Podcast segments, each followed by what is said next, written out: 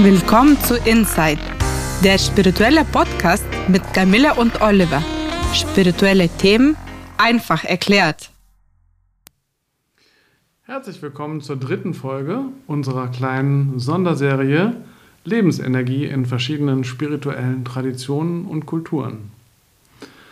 Heute soll es um das Thema gehen Lebensenergie im Druidentum. Awen. Ja, es gibt verschiedene Vorstellungen von Lebensenergie in eigentlich allen großen Kulturen und Religionen und spirituellen Ansätzen in der ganzen Welt. Und ich sage immer, wenn es etwas überall auf der Welt schon immer gibt, da muss eigentlich was dran sein, oder? Ich bin sehr gespannt darüber, über dieses Thema zu hören und was gehört zu den Aven. Äh, ja, Aven ist im, im Keltentum oder Druidentum ähm, äh, eine bestimmte Vorstellung von Lebensenergie ähm, die eben ja, mit diesem Begriff äh, benannt wird. Das ist ein altes walisisches Wort äh, und es bedeutet so viel wie strömender Geist oder auch fließender Geist und wird als Essenz des Lebens gesehen. Aben unterstützt die Beziehung zwischen Menschen und dem Göttlichen, der Schöpfung und äh, interessanterweise kommt es auch in der walisischen Nationalhymne vor, in der dritten Strophe. Oh, das höre ich zum ersten Mal. Wie schön, dass auch das Spirituelle in die Nationalhymne integriert wird und nochmal so bewusst gemacht wird. Ja, ich finde das auch immer klasse, wenn so ähm, äh, eine, eine Gesellschaft der, in der heutigen Zeit, wo das ja eher selten ist, so, so spirituelle Aspekte ähm, direkt in das äh, in die nationalen ähm, Sachen, sage ich jetzt mal so, integriert oder in die nationale Kultur eines Landes, das meine ich, integriert. Das ist ja in, in Island auch manchmal so, da haben wir schon mal darüber gesprochen, dass es da eine Elfenbeauf genau, Elfen Elfenbeauftragte gibt. Äh, eine, eine Frau, die beauftragt ist, mit den Elfen zu sprechen, so, wenn, äh, wenn Straßen gebaut werden, ob die Elfen mit dem, mit dem Flow der, der Straße einverstanden sind oder nicht, genau. also es ist echt, es ist kein Witz jetzt. Das gibt es. Und ja, umso schöner, hier taucht es sogar in der Nationalhymne auf. Auen, äh, strömender Geist, fließender Geist.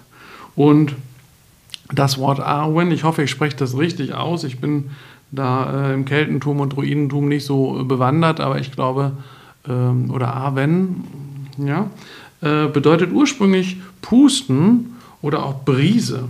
Ja, also wir haben wieder diesen Vergleich der Lebensenergie mit dem Atem, wie das auch schon beim Pneuma der alten Griechen in der ersten Folge äh, dieser kleinen Sonderserie war.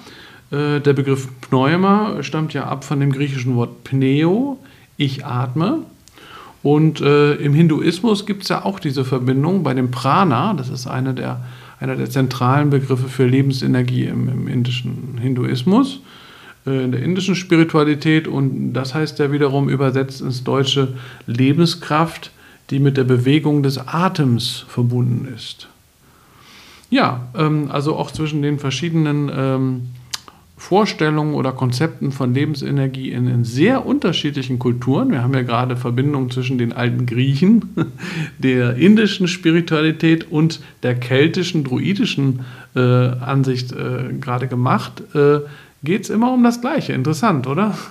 Ja, das, das äh, sehr, also es geht halt um die viele Aspekte, die gleich sind, aber anders gesehen werden, genau, würde ich so sagen. Ganz genau, ja? das ist der Punkt. Und sich auch unabhängig voneinander historisch zum Teil entwickelt haben. Diese Kulturen also. waren ja am Anfang, man weiß es nicht, aber vielleicht auch gar nicht miteinander in Kontakt. Ne? und haben sich unabhängig voneinander in dieser Weise entwickelt. Ja, kommen wir zurück zum Thema Awen, der Druiden. Ähm, es gibt da so ein Symbol, wir haben das auch hier mal ausgedruckt. Äh, und äh, das werdet ihr auch in den Postings dann Social Media sehen, wenn wir zu dieser Folge dann Postings machen. Da sind Oder, äh, drei ja. Kreise umgekreist ja, und in außenrum. Mitte, mhm. außenrum. Ja. Und mittig sind so wie Sonnenstrahlen. Ja, oben haben wir so drei Punkte und von denen gehen dann von oben so nach unten strömend so drei Strahlen aus, ne? Ja, und das ist sehr zentriert, mittig und auf den Punkt gebracht, würde mhm. ich sagen. Ich finde es ein sehr, sehr schönes äh, Symbol für Lebensenergie. Finde ich, find ich sehr, sehr schön. Es zeigt einen Ursprung, es zeigt eine Einbindung ins große Ganze durch die Kreise, einen Ursprung durch die Punkte und was Fließendes, Strömendes durch die Strahlen. Also drei Aspekte, die wirklich äh, ganz schön sind. Und dann auch wieder drei Strahlen und drei Punkte, also alles drei. Ne? So drei Sachen und je drei. und je nach Sichtweise, da gibt es jetzt keine letztgültige Erklärung, aber kann man sagen, diese drei Strahlen stehen zum Beispiel für Körper, Geist und Seele. So kann man das sehen. Oder auch für Erde, Meer und Luft, also Erde, Wasser und Luft. Ähm, ja, mit dem Luft, das ist ganz interessant, ne? Das kommt immer wieder. mit dem Luft kenne ich das sogar mit dem, äh, dass wir auch pusten, wenn wir Reiki äh, anwenden und bei Fernbehandlung. Fernbehandlung. Ist, Fernbehandlung ja, ja, ist das doch so, dass wir auch äh, zum Schluss so pusten. So. Ja, stimmt. Richtig, genau. und auch bei den äh, Energieübertragungen, den Einweihungen, wenn du dich erinnerst, den Segensübertragungen, ne? da gibt es auch immer so einen Teil, wo, wo gepustet wird. Ne? Wo gepustet, ja. Das ist dann, finde ich, ganz schön, schön integriert. Ja. Auch die verschiedenen Arten von Lebensenergie. Ja. und im Arwen heißt es dann, äh, über eine dritte Art, diese drei Strahlen übrigens zu sehen, äh, heißt, das sind, die drei Strahlen sind Weisheit, Liebe und Wildheit. Wildheit, interessant, ne? Wildheit ist ein sehr interessantes Thema. Und mit Wildheit denke ich, das macht Sinn, weil das ist ein Gegenteil von einer Eigenschaft von Starrheit. Ja. Also man kann schwer gleichzeitig wild und starr sein. Gleichzeitig, das geht gleichzeitig. nicht. Ne? Genau. Und äh, zuerst äh, finde ich, dass wir als Menschen ähm, ganz am Anfang wild waren, aber wir haben durch die Ethik, Moral und Erziehung das alles verlernt. Und äh, ja, wenn wir jetzt vielleicht mehr uns erlauben wir, würden, wild zu sein oder in der Natur zu leben oder zu überleben in einem Volk, dann würden wir auch ganz andere Fähigkeiten haben, als wir heutzutage als Gesellschaft haben. Ich mhm. sehe das so. Ja, also die Wildheit wird so gerade in unserer westlichen Kultur äh, ein bisschen verdrängt, als nicht gesellschaftsfähig angesehen. Ne? Manchmal taucht es in der Kunst dann wieder auf, ne? um das so ein bisschen zu integrieren oder in, in therapeutischen Sitzungen darf man dann mal loslassen, ne? aber ansonsten ist das mit der Wildheit nicht so erlaubt. richtig integriert und erlaubt. Ne? Ich finde auch ein bisschen übertrieben. Äh, in anderen Kulturen ist es ein bisschen anders. In, in Indien gibt es zum Beispiel so viele religiöse Feste, wo die auf die Straße gehen oder mit diesen Farbbeuteln da rumwerfen äh, oder auch eine ganz andere Energie haben, wenn die so unterwegs sind. Ähm, als, als das bei uns äh, findet das ja kaum statt oder ist dann eben sehr gedeckelt, auch durch die christliche Kultur. Äh, die christliche Kultur hat auch ihre Vorteile. Wir machen sogar noch eine eigene Folge Lebensenergie in dem, im, Christ, im Christlichen. Ähm, aber hier geht es gerade darum, dass dieses, dieses ganz äh, wilde, lebendige ist nicht so vorhanden im Christentum. Und da hier die, äh, dass die dominierende Religion ist, ja, hat, trägt das auch noch dazu bei, dass es so ein bisschen gedeckelt wird, das Wilde. Mhm. Und nicht so ja. zur Präsenz und Vorschein äh, ist. Aber mhm. manchmal ein wilder Mensch, der kann auch sehr lebendig sein. Ja, ja. wir, äh, als ich bei einer Sch äh, Schamanin war hier in Brandenburg, haben wir auch um einen Kreis rumgetanzt um das Feuer und so gesungen. Und dann waren wir so eine schamanische Schwitzhütte.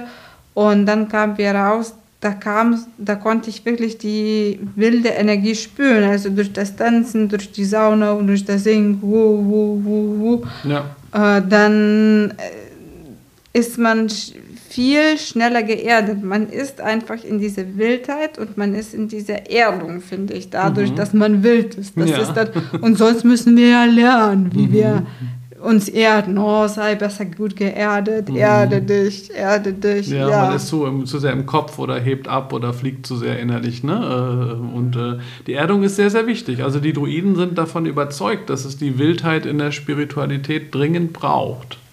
Ja, das kann man so sehen. Hm, es hat auf jeden Fall seinen Platz, finde ich. Und der ist in unserer Kultur ein bisschen äh, verloren ähm, gegangen. Ja, ein bisschen nicht so richtig da, zu wenig. Mhm. Ja. Ähm, das entspricht auch meiner Persönlichkeit, dass ich auch manchmal wild bin.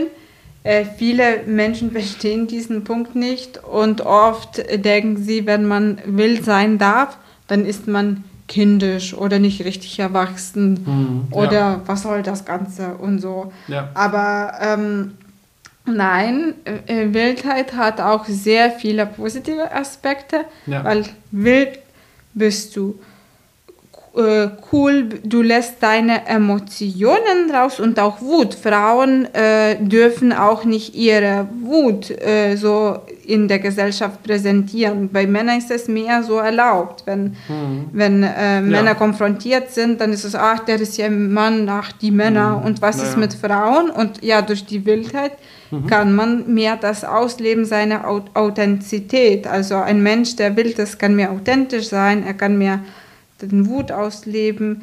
Er, er ist auch kreativer, finde ich, ja. weil mhm. ähm, er tanzt, er singt, er ähm, ist so mehr körperbezogen. Mhm. Ja, er bricht die Regel manchmal, ja.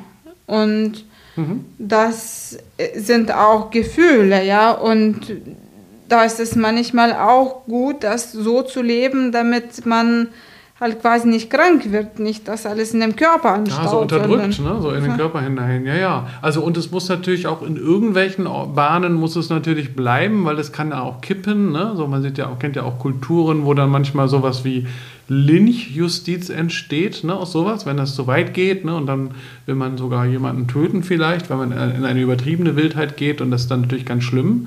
Äh, deswegen gibt es ja auch so eine Angst davor, weil das auch kippen kann. Aber wenn man, ah. äh, ne, das ist ja der Punkt, ne, dass man die Balance natürlich hält. Aber wenn man das in der richtigen äh, Weise tut, ähm, ja, dann ist das etwas sehr, sehr Gutes. Ne? Und Positives. Ja, mhm. ja ganz genau. Ja, wunderbar. Ähm, freut uns, dass ihr wieder mal dabei wart und demnächst geht es weiter mit Folge 4 zum Thema Lebensenergie. Wir freuen uns, wenn ihr nächstes Mal wieder dabei seid. In der Zwischenzeit sind wir auch auf Facebook und Instagram.